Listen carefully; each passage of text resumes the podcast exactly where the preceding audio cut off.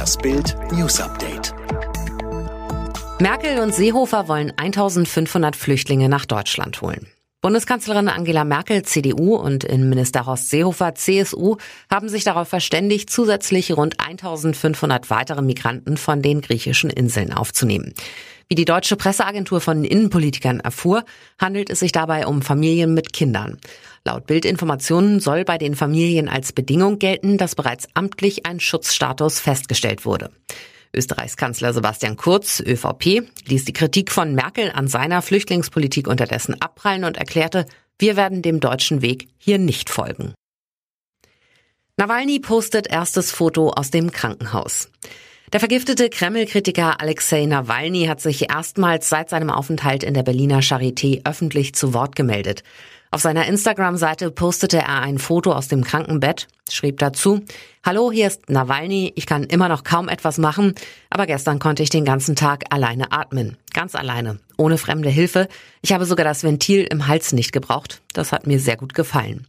Laut einem Bericht der New York Times will der Kreml-Kritiker, sobald es ihm besser geht, zurück nach Russland und dort seine Arbeit fortsetzen. Mindestens drei weitere Infizierte durch Superspreaderin in Garmisch-Partenkirchen. Hunderte mögliche Kontaktpersonen ließen sich bislang testen, nachdem eine Amerikanerin trotz Corona-Symptomen durch die Clubs von Garmisch-Partenkirchen zog und mindestens 23 Kollegen mit Covid-19 infizierte. Jetzt liegen erste Testergebnisse vor. Bild weiß, von mehr als 700 getesteten möglichen Kontaktpersonen sind mindestens drei positiv auf das Coronavirus getestet worden. Weitere Testergebnisse stehen noch aus. Anschläge geplant, Trump droht Iran mit tausendfacher Vergeltung. Nachdem bekannt wurde, dass der Iran angeblich einen Vergeltungsanschlag auf die US-Botschafterin in Südafrika plant, droht Trump jetzt mit massiver Rache.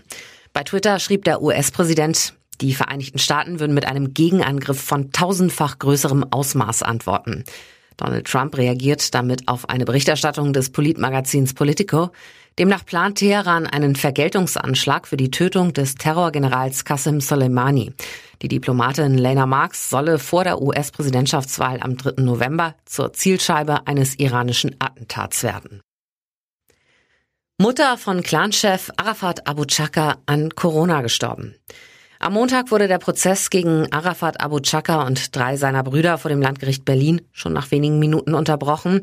Der Mutter der Angeklagten ginge es schlecht, hieß es. Keine Verzögerungstaktik, wie sich nun zeigte.